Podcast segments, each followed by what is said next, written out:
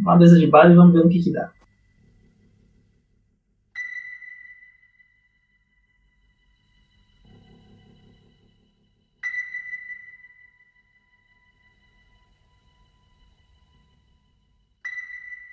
Uma mesa de bar e vamos ver o que, que dá.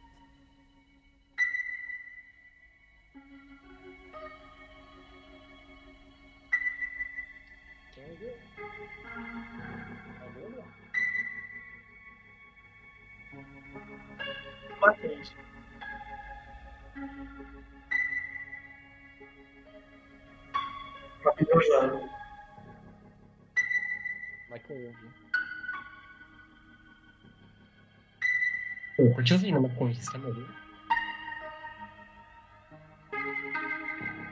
Que isso?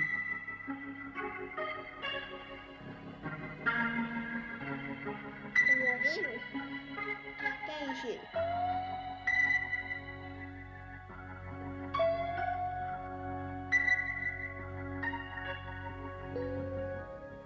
Não, tomei ayahuasca. Aquele que, que a gente falou podcast, que o cara toma supervisionado, né? Alguma coisa assim. É, é- então, é um ritual mais, mais religioso, na verdade, né? Tipo, não é religioso. Religioso é outra coisa, né? Tipo, é uma religião específica. É uma coisa mais espiritual que eles falam, né? Mas eu tive as minhas interpretações. Eu acho que eu entendi o lado espiritual dos negócios que eu fico lendo. E fui lá respeitando o negócio, né? Mas eu tenho meu lado cético também, né? Então eu acabei tendo as duas interpretações e eu curti.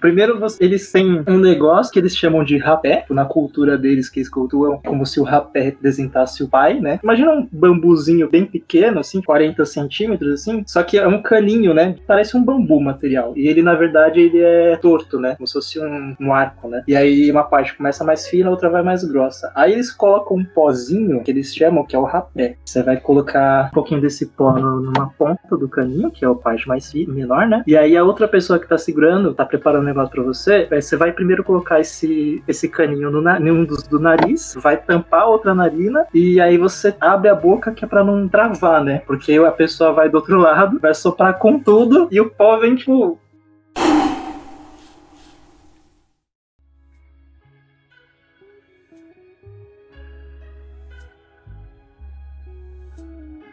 Dá aquela sensação horrível, assim, que trompou no seu nariz e parece que foi pro cérebro, e depois aí passa por, pelo seu, pelas vias respiratórias, e você começa a ficar tossindo, querendo gorfar e cuspindo.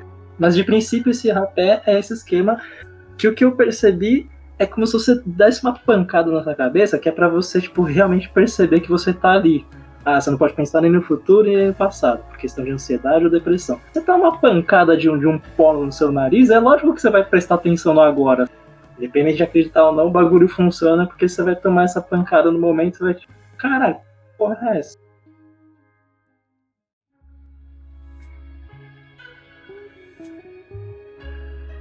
Beleza, depois você vai pra salinha lá, tipo, é, você entra num lugar que já vem, fica todo escuro, mas tem aquelas luzes, luz negra, esses negócios assim, sabe? Algumas coloridas assim, mas é bem fraquinho. E aí lá tinha um espaço onde na frente, na parede, eles têm toda a questão da totalidade deles lá, que tinha tipo uma imagem bem grande de algum deus indiano. Tinha um pano no chão em frente a essa imagem, com uns instrumentos, tinha. Parecia é, uns, uns tamborzinhos assim, que é tipo um holodum, um banda, esses instrumentos de um bando, tá ligado? E em frente, no chão, bem no meio, tinha um caldeirãozinho com uma fogueira, né? Aí vem mais uma rodada de rapé. E logo depois, finalmente vem o chá. Eles falam que a, ayahuasca que é a mãe natureza, né? Você pega um copinho de, de cafezinho pequenininho e toma.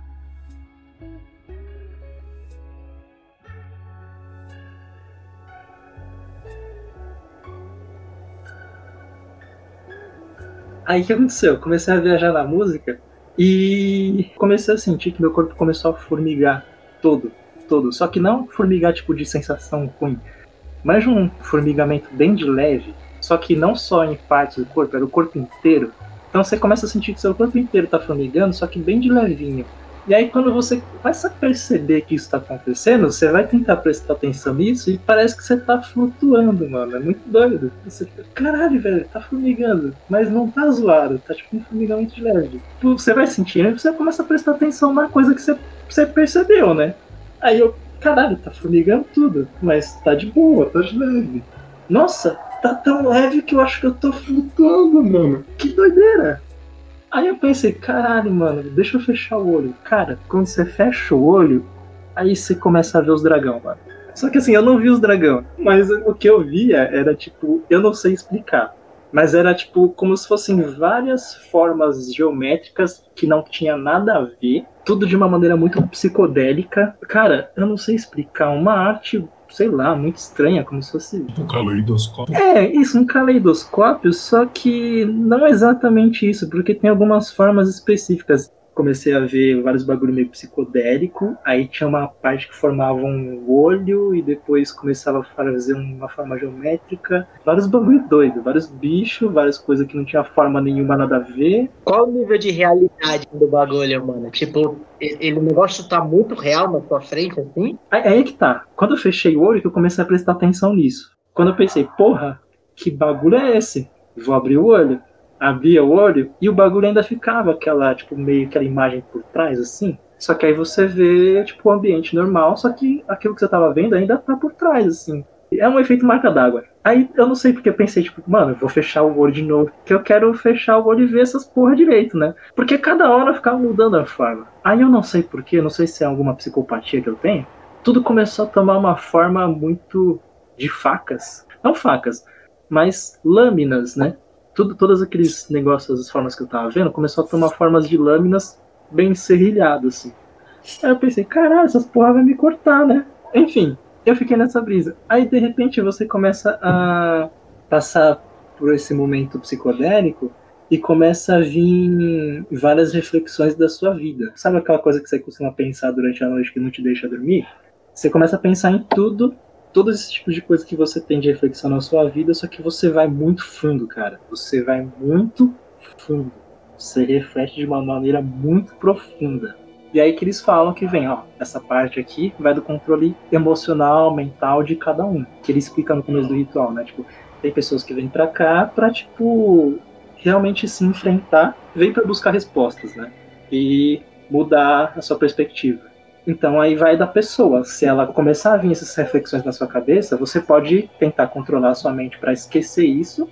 E é pra isso que serve a música, a fogueirinha, todas aquelas coisinhas, que é pra você é como se fosse uma forma de distração, né? Pra você tirar o seu pensamento disso e focar no agora.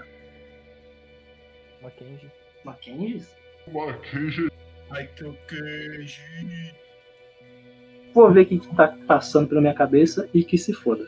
Aí eu comecei a refletir vários bagulhos, você começa a ficar mal pra caralho, e aí você começa a perceber que você quer gorfar pra porra.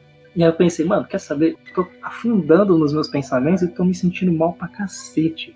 Eu vou levantar e vou deixar essa porra sair. Nossa, mano, sério, eu só levantei assim, passou dois, três segundos, eu fui pra frente assim, já peguei o saquinho. O cara foi lá, me ajudou, deu, deu papel higiênico lá pra me ajudar a me limpar e tal. E de repente, você realmente começa a perceber que você gorfar, fazer tudo aquilo. Você tem essa sensação mesmo de que saiu algo ruim de você. Você sente mesmo que, tipo, caralho, velho, saiu toda essa bad vibe. É que nem quando você tá passando mal de bêbado, de tanto você beber, você guarda e você volta ao normal. Aí você se sente melhor. Porque você sai todo aquele negócio. Mas, tipo, pra quem crê nessas coisas, esse lado espiritual, você realmente sente como toda aquela vibe ruim que você tava vai saindo de você de alguma forma. Aí você fica com mais vontade de vomitar porque você quer, porque você realmente sente uma sensação muito boa de limpar aquilo. Então, tipo, caralho, mano, quanto mais eu gorfo, mais good vibes eu fico. Então, foda-se, eu vou gorfar tudo que eu tenho pra gorfar aqui. E aí depois é, eu fui ver assim, tipo, a galera tava dançando em volta da fogueira, tipo, tava curtindo o rolê. O maluco lá tocando o violão, batendo o outro batendo o tambor, você fica, caralho, que bagulho da hora. E aí você começa a sentir mal good vibes e você quer curtir o rolê.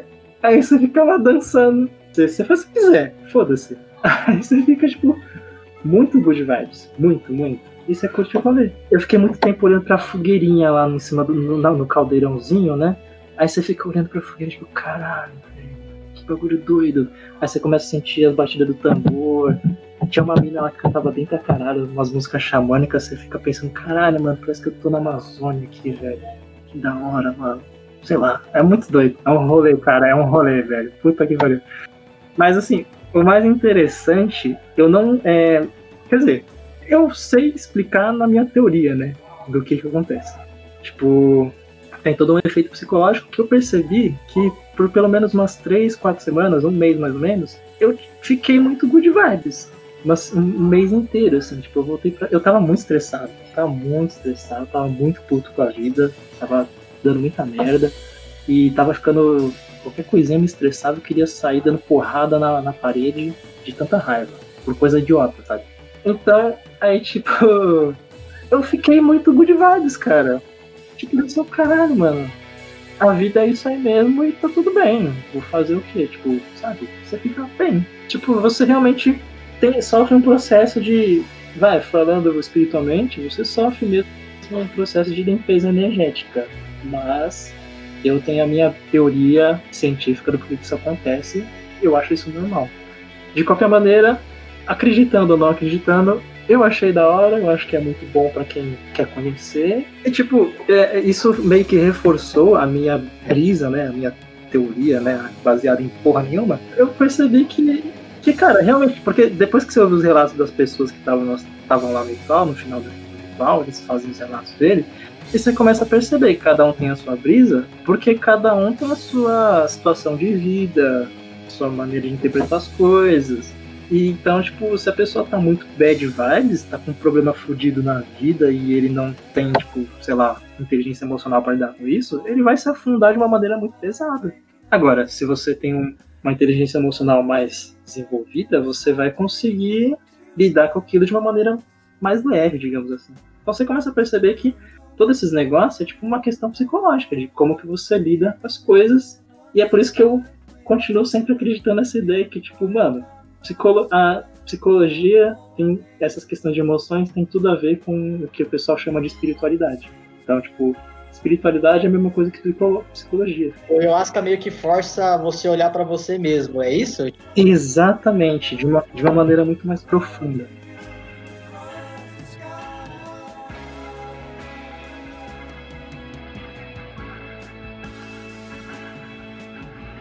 Então, realmente, é como se você tirasse uma energia da mãe natureza, você se coloca em transe com base em um negócio natural e, tipo, aquilo lá vai te ajudar de alguma forma, provocando essas coisas na sua cabeça e no seu organismo.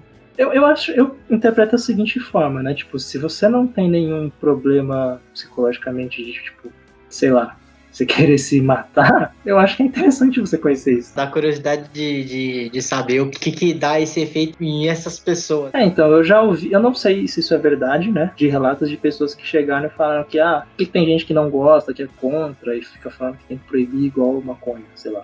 Porque a galera fala que tem gente que já morreu ao usar isso aí. É legal, tipo, ah, já morreu usando. Gente, dá pra morrer de qualquer jeito. Vai proibir tudo. Não, não é assim que funciona. Tem gente que fala que desenvolveu esquizofrenia, é, tipo, despertou uma esquizofrenia que já tinha internamente por causa disso. Então, tipo, não conseguiu voltar ao normal depois que passou por tudo aquilo. No mundo que a gente vive hoje é melhor, é melhor ter umas alucinações, viu? Então, né, mano? Eu sou aquele tipo de pessoa que defende a segunda ideia. Cara, se você tem muitos problemas psicológicos, eu posso ser escroto ao falar isso, mas na real, isso é um problema seu, cara. Porque, tipo, você não consegue lidar com isso. Não tô falando que é culpa sua, tá? Tipo, mas eu tô falando que é, tipo, Responsabilidade sua. é, tipo, existem processos químicos, né? Tipo, se você tem depressão, não é culpa da pessoa que tem depressão, né? Existe um, uma condição para que a pessoa se envolva uma depressão, esquizofrenia.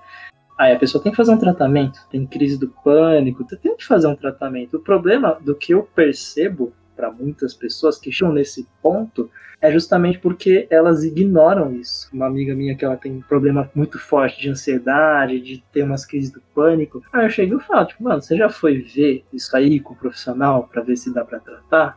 Ela fala, eu não quero ir, eu sei lá, não gosto disso, não acho, não acho que vai resolver. Bom, então tá bom. Então fica nisso aí. E aí a cada ano que passa, ela fica falando pra mim que tá cada vez pior. Eu, Pô, você não quer tratar, é lógico que vai ficar pior, caralho. Exato. Melhorar do nada pode acontecer, mas é pouco provável. Eu entendi, é, eu entendi o que você quer dizer do tipo, sou escroto falando nisso. Parece que do tipo, eu consegui, então todo mundo consegue. Não, não tô falando isso, muito porque eu também tenho os meus problemas. É, é foda dos dois lados. É foda falar do mesmo jeito que é foda sentir. É, é complicado, mas em resumo, é isso que você falou e eu concordo com você. Tem que saber lidar com os seus demônios, cara. Não adianta 10 mil amigos falando para você que você precisa resolver tal coisa, sendo que você acha que não tem que resolver. É difícil. E se você acha que não tem que resolver, aceite as consequências disso também. Tem. Na verdade, a frase correta é essa que você falou. Lei de Newton, cara, ação e reação. É porque eu sinto, às vezes, um lado escroto ao falar isso, porque eu sei que tem condições que, tipo, não é culpa da pessoa, né? Tem todo um processo químico na cabeça que. Não, não só a parte química, mas a parte social. É, então, Pressão social também, às vezes atrapalha bastante. Claro, isso eu concordo.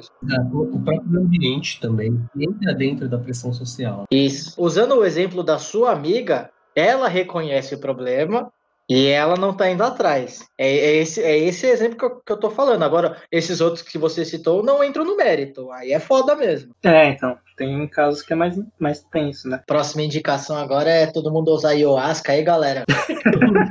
Não, assim, então, justamente a interpretação final é a seguinte, cara, se você quer se desconstruir, a ayahuasca é uma boa ferramenta. U- Usem drogas. Pô, pera aí, Queijo, eu posso pôr isso no, podcast? Tá de boa, né? É, é legal, né? É legal essa porra, né? Não, não é legal. Não é. Tem uns lugares aí na- nos Estados Unidos que eles proibiram, mas aí depois eles, eles legalizaram numa cidade. Brasil. Mas é que Estados Unidos é. É, Brasil, sei lá que qual que é o do Brasil.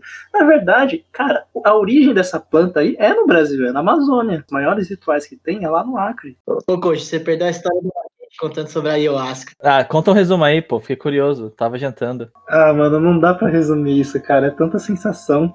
Assim, você se sente uma fênix, porque você morre e volta melhor. Mano, você se sente mal pra caralho, você começa a ver coisas, você começa a refletir na sua vida, depois você gorfa pra cacete, e depois você começa a ver que é tudo muito da hora. Caralho. E aí você fica good vibe. Você passa por um processo interno você- e você joga fora aquilo que não te faz bem. De uma forma bem sucinta ainda. Mas era algo que você já queria fazer, não é? Queria conhecer isso aí, meu amigo já falava faz um tempo.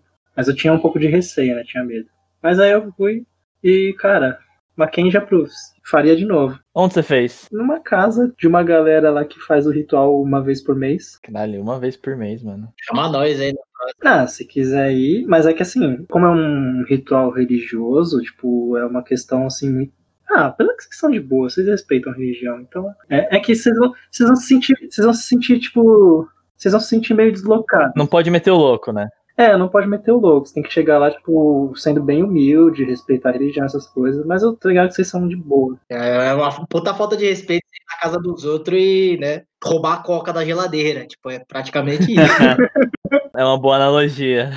É que muitas coisas eles acabam explicando de uma maneira espiritual, que aí fica um pouco estranho de entender na hora. Mas depois que você passa por aquilo que eles estão falando, você até entende. Mas é que como eles explicam antes pra você ficar esperto na hora, às vezes vocês vão tipo, tá, eu não entendi, mas vamos aí. Então, mas acho que não, não dá problema não, tá, tá de boa. Ah, cara, tem mais cagaço, assim, sendo bem sincero. Não, então, é que nem eu tava falando pra Gary, que tem uma galera que, tipo, fala uns relatos de que, ah, fulano morreu usando isso aí. Fulano ficou, sei lá, todo cagado. Mas é justamente porque tem uma galera que não respeita essa questão espiritual e religiosa dos caras. E morre. É, tipo, os caras chegam. Você não vai tomar, tipo, duas. Eu tava zoando. Eu, eu não sei se é verdade isso, mas eu ouvi um randômico aí falando que um cara morreu. Mas era esses documentários meio. Meio terraplanista. E já ouvi falar as pessoas começam a ter uma epifania, acha que é peixe, começa a nadar e se afoga, entendeu? Isso, exatamente. É porque justamente o cara chegou e falou assim, mano, o problema é quando a pessoa não, não entende essa questão cultural e religiosa que os caras têm. Tipo, os caras acham que é um rolê pra você ficar loucão e fazer merda. E tipo, ah, me dá mais uma dose aí. Nossa, quero mais uma. Aí você toma duas, três doses de uma vez. Velho, todo aquele bagulho quando vai vir, você tá fudido. Você vai gorfar até o seu, seu intestino, mano. Aí por isso que o cara morre. Foi de boa, foi de boa. Achei que você ia meter um cu aí. Podia, né? Eu acho que é por causa disso que dá merda, né? Entendi. Não, mas receio é mais eu ficar numa bad vibe por quatro horas. Esse é o meu maior receio. O pessoal acha que é, que é Skol, toma quatro, cinco latinhas, né, gente? Isso aí é forte, dá, tem que ir na manhã. Não, uma coisa eu te garanto, você vai gorfar. Legal, legal. Quer dizer, não tão legal assim, né? Não, mas o que o Kenji falou, gorfar é o processo que você sente limpando o corpo. Mas você tem, tipo, um espaço pra gorfar ou você gorfa no chão e foda-se? Então, é, tem, tem um processo que eles falam antes de fazer o ritual, tipo, três dias antes, é para você não consumir coisas alcoólicas, não usar drogas, não fazer sexo e não consumir coisas industrializadas. Ou seja, a vida inteira de um, de um paulista qualquer. É, ele basicamente fala pra você se tornar um vegano hipster por três dias. Você não pode comer carne também? É que carne é industrializada, acho. É, eles falam que tipo, não precisa ser, nossa, zero indústria. Tipo, é coisas muito industrializadas, evitar. Tipo, miojo. É, Programa do João Kleber. você pode comer um arrozinho com feijão de boa lá, mas Mas tem que ser plantada do chão direto. Você tem que colher os arroz e os feijões. Foi ruim, foi ruim. Essa piada foi ruim. Caralho, tá. Você precisa ficar em silêncio. Tá, agora eu quero saber como que vocês saíram desse assunto pra orgasmos múltiplos. Eu falei, Nota do editor. Jamais saberão. E de resto, como é que vocês estão, mano? Ah, cara, só só queria vacina logo, mano. Ah, mano, o que eu tô querendo mesmo é trabalhar logo. Mas essa porra da, da colação não acontece logo. Aí, quem? Você se formou antes de mim, caralho? Boa. Você é louco, quem diria? Eu sou o mais novo e fui o último a me informar. Tô de parabéns. Ah, não, tá certo, eu sou mais novo. Caralho, é por isso que eu não informei. caralho. Tá certo? Alô, Enem, alô, Enem. Caralho, tô bem, tô bem. Ah, tá trabalhando aí. Foda-se a faculdade. Cara, não quero dizer, dar isso como exemplo, mas sim. Ah, é verdade, mano. É competência, mano. Faculdade é só, é só cartão de visita, mano. Ah, cara. A vida podia ser mais simples, né? O meu TCC podia ser, tipo, sei lá, um PowerPoint falando sobre MD, né? Mas não, né? Tem que fazer metodologia científica, tem que fazer referência. É, Ah, tá bom, tá dando. Bom, galera, eu tenho que ir aqui. Foi bom conversar com vocês. demorou, Mackenzie, vai lá. Valeu, Mackenzie. Obrigadão. Valeu. Maquia. Valeu, galera. Beijo, um abraço. Falou, cara. Agora a gente fala mal do Mackenzie, é isso? Essa é a regra, né? Você tem um cara que merece tudo nessa vida é Maquia, velho. Tá louco. E aí, como é que vocês estão aí? Eu vi que você tava ensaiando lá, Koji. Eu vi, o- tá aprendendo canto agora? É mais por causa da dublagem, né? Tipo, aprender a cantar bem te faz ter uma voz melhor, né? Vocês têm mais controle vocal e tudo mais. Mas é legal, eu gosto de cantar, mano. Eu só queria ser bom. Charmoso cantando. Ah, obrigado, cara. Mas você nunca me viu cantando? Karaokê? Nossa, velho, cara, karaokê. Quer dizer que os anos de karaokê não contou nenhum? Porra, não, era só vergonha atrás de vergonha, tá louco? Mas um dia, um dia eu fico bom nisso, um dia eu fico bom nisso, aí, aí vocês vão ver. Inclusive dá pra ver no YouTube já, eu só não mando porque eu tenho vergonha. Ah, mas deve estar no bagulho do seu grupo de teatro, né? Tá É fácil. isso, é, então, é, tá fácil, é verdade, foi burro. Deixa eu procurar aqui. E você, Fernando Maisato, como que tá a vida? Curtindo as férias infinitas aqui. E os bagulhos lá do bolo lá? Os bagulho do bolo lá, dos bolos que você falou. Toda terça e sexta aí, a gente fica aí fazendo bolo. O trampo do cão, mas tá começando a dar frutos. Faz uma propaganda aí, pô. É, de- deixa pro momento oportuno, quando o negócio madurar mais. Tem que, ele tem que ensaiar a voz do PicPay dele, né? É, isso é. Eu já falei sério, Sonic, cogita a ideia de você trabalhar como locutor, mano, você tem uma voz boa. Cara, então, então, às vezes não precisa nem ser radialista, mas ser tipo o cara que nem, tipo, narrador, tá ligado? Tipo, quando tem os começos do anime. O Suki começa o- a participar do Torneio das Trevas. O time Mashutsukai de Jin, ser tipo narrador. Porque eu tava vendo o Bezerra e falei, porra, todos os, narradores, os dubladores, eles estão começando a ficar meio velho, né? Então, tipo, pode ser que tenha uma renovação, Vem, Sonic! mas aí eu preciso fazer, tipo, curso de teatro, tirar DRT, e ali começar a fazer alguns cursos específicos, né? Exato. É, não tem jeito. Ou você já nasce com talento, que nem o apresentador de boxe. Já viu aquele apresentador de boxe lá? É tudo red no Rumble! Ele falou alguma coisa perto da galera do boxe e deu isso, né? Tipo, me vê uma batata frita! Aí o cara falou, porra, você tem talento, mano. É você mesmo. É você, é você. O irmão dele apresenta o MMA, mano. Nem fodendo, sério? Eu juro, é, DN é bagulho tá no É, mano. da hora. É a voz mais cara do mundo que eles chamam, né? Que é só dos dois, os dois são irmãos, velho. Faz sentido. É no sangue, tá ligado? Ah, mas eu, eu sou da opinião que tudo dá pra você ser treinado e melhorado, sabe? Ah, com certeza. Ah, não, é. com certeza esses caras treinaram pra porra, É. assim, né? Exato, entendeu? Tipo, Eu ainda acho que trabalho duro talvez seja melhor do que talento. Ah, com certeza. Concordo plenamente. Aí voltamos para a discussão de sempre Cristiano Ronaldo e Messi. Cristiano Ronaldo sempre vai ser superior porque ele é muito mais dedicado ao treino, apesar dele ter menos talento. E assim, nada contra o Messi, eu prefiro o Messi ainda. E o Messi também treina, não tirando esse mérito dele também.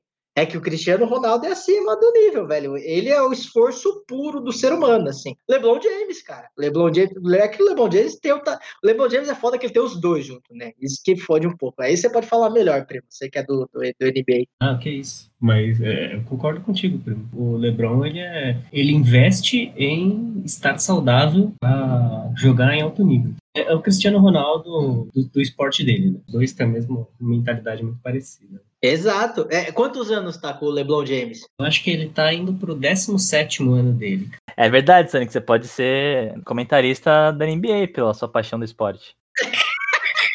É verdade, Sonic, você não, você não pensa aí em fazer alguma coisa na área de esportes, vulgo NBA também? É um mercado em ascensão aqui no Brasil. Ah, cara, eu vi até uns caras que já tem canais no YouTube, essas coisas, conteúdo. Eu, eu não sou tão ficcionado assim pra estudar e comentar sobre a liga ou coisa assim, tá ligado? Você é o Sandro de Sá honesto, né? Porque o Sandro de Sá, ele queria, porque queria comentar Eita, que ele era... meteu o nome. Meteu o nome, foda-se. Ah, foda-se, a gente falou no outro. O cara é É pobre. verdade, né? É Você podia fazer um- um- uma edição tipo San, San, San, San, Sanderson. É isso. Sandro de Sá. Ai, caralho. Ninguém nunca vai entender essa porra. Ah, dá pra gente explicar num dos podcasts, né? Tipo, sei lá, no episódio 100 a gente explica por que do Sanderson. Só quando vocês começarem a doar nosso PicPay. Papo cabreja. Quando a gente chegar a 100 mil reais no PicPay, a gente fala sobre o Sanders. Nossa. Cara, mas, mas olha só, eu fico refletindo, viajando sobre isso. O Brasil tem 211 milhões de pessoas. Então, tipo, se cada uma der um real pra mim, eu vou ter 211 milhões de reais. Isso é muito mais que a Mega Sena paga. Foda é chegar em todas as pessoas que moram no Brasil, né? Esse é o pulo do gato. O foda é descobrir como que eu vou fazer real pra mim. Ô, Sonic, mas você tá pensando muito grande, velho. Esse do, do Jovem Nerd, eles alcançaram 11 mil pessoas só. A questão não é quanto, mas quem. Ó, em média, em média, essas 11 mil pessoas depositaram 500 reais. É um número. É, mas também eles, eles começam já com 10 reais, que é o mais básico. Tiveram 142 apoios. Então, 1.420 reais foi o apoio mais básico. Aí, beleza. Vamos pro segundo logo em seguida, que é 60 conto. Aí já foi quase 1.400. Aí já dá um, dá um grau, né? Ixi, quanto mais caro, mais a gente apoia. Que, que negócio absurdo, velho. 180 reais, 2.500. 350, 260. Ah, agora tá, tá mais chesque. 850, 50 apoios. 1.500.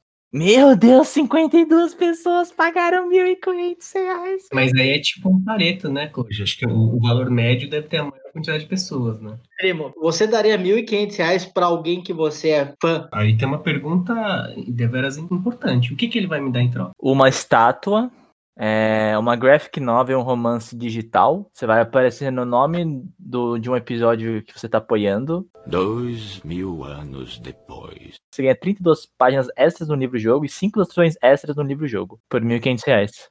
Exato, tem dois comentários. Primeiro, eu não faria esse investimento ou gasto de 1.500 reais por isso.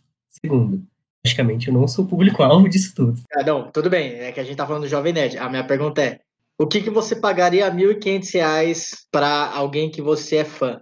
Primeiro fala o fã e fala o que, que você receberia em troca, coisas desse tipo. Sei lá, um- uma assinatura, uns bagulho assim. Você tem alguém? Porque eu, vou ser bem sério, eu não pagaria 1.500 reais nem fudendo pra nada, assim. Tipo, eu sou fã do, do Pink Floyd, mas não pagaria 1.500 reais por, tipo, uma guitarra autografada, nem fudendo. Ah, até pagaria, porque daí eu venderia depois por bem mais, 1.500 reais. Mas entendeu o que eu quero dizer? Tipo, jamais. 1.500 reais não. Se fosse um show de 1.500 reais, eu já não iria, entendeu? Que o show é o máximo do bagulho. Agora, por exemplo, eles estão dando um podcast. Não tô criticando eles, tá? Eu só tô dando um exemplo por mim. Eles estão dando, estão fazendo podcast. O podcast vai sair de graça. Então, querendo ou não, vai sair esse podcast. 1.500 reais. Quem- E pra quem você daria? Eu não daria pra ninguém. Não tenho ninguém em mente, mas eu faria uma coisa parecida com o que você falou. Se fosse alguma coisa que me fizesse ganhar mais dinheiro depois, pagaria. Se não, não. Mas, por exemplo, você ganha, paga 1.500 no- pra uma campanha do Pink Floyd, ele te dá acesso ao camarote e várias coisas da banda. Você não cogitaria. Algo que de fato tem esse valor. É aí que tá. Por isso que eu tô falando, por isso que eu falo por mim. E não, criti- e não tô criticando quem faça. eu não tenho essa pilha, não tenho nada que eu, eu não tenho nenhum anseio parecido com esse, do tipo conhecer um ídolo meu de perto e tal. Eu tomaria uma breja com um monte de gente que eu sou fã. Mas você não pagaria Não, ter, ter esse direito, né? Jamais, é porque eu acho que eu tô comprando. Eu não quero Sim. comprar. Se o cara quer tomar uma breja comigo, ele senta uma breja. Não que eu, eu não sou ninguém também. Você tem alguém, Koji? Qual, qual que é a sua aí? Eu já, eu já paguei pra campanha de crowdfunding, mas no meu caso eu achei que valeu a pena. Eu era muito fã do 99 Vidas, que é outro podcast, né? E aí eles fizeram uma campanha de financiamento de um jogo. Aí você dava 20 conto e você ganhava o jogo na época do lançamento. Eu pensei, porra, Ah, é 20 Sim. conto. 20 conto. é. Agora, 1.500 reais, 1.500 reais só se fosse pra divulgar meu canal em algum lugar, tipo... O Ei Nerd cobra 1.500 pra ele fazer um vídeo que meu canal aparece, sei lá, por 3 minutos. Eu pago, mano. 1.500 eu acho barato pra um canal tipo Ei Nerd. Mas não sou fã do cara. Aparecendo aí, nerds. O meu receio é esse episódio em específico que a gente tá gravando, lá daqui a alguns muitos anos, virar contra a gente, tá ligado? Não, mas aí o Gary esconde esse episódio, tá de boa. Vira proibidão. O que que foi? Eu fui, eu fui pegar breja. Episódio específico, por conta de tudo que a gente falou, se voltar contra a gente. Eu não sei com que ou quem eu gastaria 1.500 reais, mano. Eu acho que nada, velho. Eu prefiro gastar com uma viagem. Exato. 1.500 reais faz uma viagem da hora já. Porra! É, isso é verdade. Ele foi pra Curitiba, primo. Quanto que a gente gastou, velho? Não gastou nem isso, mano. Acho que foi 900 por cabeça. E vocês não se preocuparem em economizar, né? Ainda se tivesse essa preocupação, se passaria menos ainda, né? Exato. Não vou ver puta triste! Era álcool e sexo, né? Essa era a brincadeira do nosso colega de trabalho aí, o Azagal. Um abraço aí, Dave. Espero que você tenha sucesso aí nesse projeto. Sei que tá difícil pra vocês. Tamo na torcida. Pô, Cara, mas eh, você, você falou do negócio de dublagem e locução? E se a gente fizesse uma coisa tipo o Vai Ceia, só que de alguma outra coisa? Cara, dá, mas é difícil pra porra. Eu não manjo nada de mixagem e edição de som. A Garia que tá editando o podcast sabe que não é tão simples assim. É foda. Por exemplo, às vezes eu pego um microfone tipo do mal. O do mal parece que ele usa seis microfones num podcast só, velho. Só aí já fode pra arrumar. O maior trampo que eu fiz no podcast até hoje, nesses oito episódios, né? Foi botar uma base e você fazendo rap. Aí botar você no ritmo no, na música. Foi difícil, né? Porque, diga-se de passagem, a pessoa que tava fazendo rap não tinha muito talento, né? Faltava um pouco também de, talvez, inteligência. Faltou tudo, né? E não, e pior é que você só leu os bagulho. Daí eu coloquei ritmo na sua voz. Eu fiquei acho que umas seis horas editando. E deu Cala a tipo. boca. Juro pra você, deu tipo dois minutos, dois minutos de áudio, tá ligado? Eu me matei por dois minutos de áudio, mas pra Caralho, que mim, dentro do meu coração, valeu muito a pena, porque as seis horas que eu fiquei fazendo, eu só ria. Eu ria muito, que era muito engraçada a situação, velho. Pô, eu ia pedir desculpa, então agora eu tô feliz. Então, de nada, de nada aí pelo entretenimento. Eu acho que eu dei mais risada do que as pessoas que ouviram, tá ligado? A retenção daquele episódio dá uma caída nessa hora. eu tinha que resgatar o, a música que eu produzi, mano. É, Mackenzie, Fit Guilherme HD, aquela ficou boa também, mano. Ninguém gravou, ninguém salvou num pendrive ou no celular? Não. Ou tá difícil que tá difícil? Nossa, pode crer. Não, eu não tenho. Quem pode ter é meu primo. Você tem, Sonic? Pô, até hoje eu queria achar aquele arquivo, mano. Achei que foi legal Eu acho que real. Velho. Puta que vacilo. Um áudio que você mandou no grupo, não foi? Isso. Ninguém salvou, certeza. Se, se perder nos arquivos aí dos celulares. Caralho, que vacilo de ter salvado essa porra e botado, lá, no YouTube, mano. Deixa eu dar uma olhada aqui nos meus backups. Dois mil anos depois. É, não tenho hoje. Porra, porra, tô triste. Bate- Bateu uma bad. Essa música se perdeu como lágrimas na chuva. Aquele, ele tem essa frase. É, isso que é foda, né? A gente tem muita piada interna, mas é muita piada interna boa, mano. Essa frase do Vaquejo é foda, mano. O qual tá difícil que tá difícil? Sim. Ela representa muito o ser Ela humano. representa muito ser humano, com certeza. Será que eu acho o vídeo? Ah, puta, eu não vou achar o, o vídeo, né, mano? Caralho, que triste, mano. Hoje, tô facilitando sua vida. Mentira. Segue anexo no, seu, no WhatsApp de vocês aí pra conhecimento. Ah, eu vou ter que fazer o rap de novo. Foda-se. O que que tá difícil, Maquinha? Tá difícil que tá difícil. Por que tá difícil? Conversa com a gente, Maquinha. Fala aí. Conhece esse bar aqui? É nóis. Por que tá difícil? Conversa com a gente, Maquinha. Tá difícil que tá difícil. Tá difícil? Tá difícil que tá difícil. Tá difícil? Para de fumar essa porra. Tá difícil, tá difícil. Tá difícil, tá difícil, tá difícil. Tá difícil. Para de fumar essa porra. Tá difícil, tá difícil. Tá difícil, tá difícil, tá difícil. Tá difícil. De fumar essa porra. O que que tá difícil, Mackenzie? Tá difícil. O que que tá difícil, Mackenzie? Tá difícil. O que que tá difícil, Maquinho?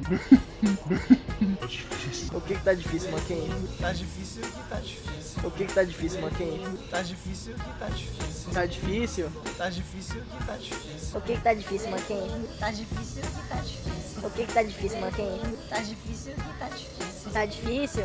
Tá difícil que tá difícil. O que que tá difícil, Maquinho? Tá difícil, tá difícil. O que que tá difícil, Maquinho? Tá difícil, tá difícil. Tá difícil, tá difícil, tá difícil. Tá difícil. Mas tá difícil.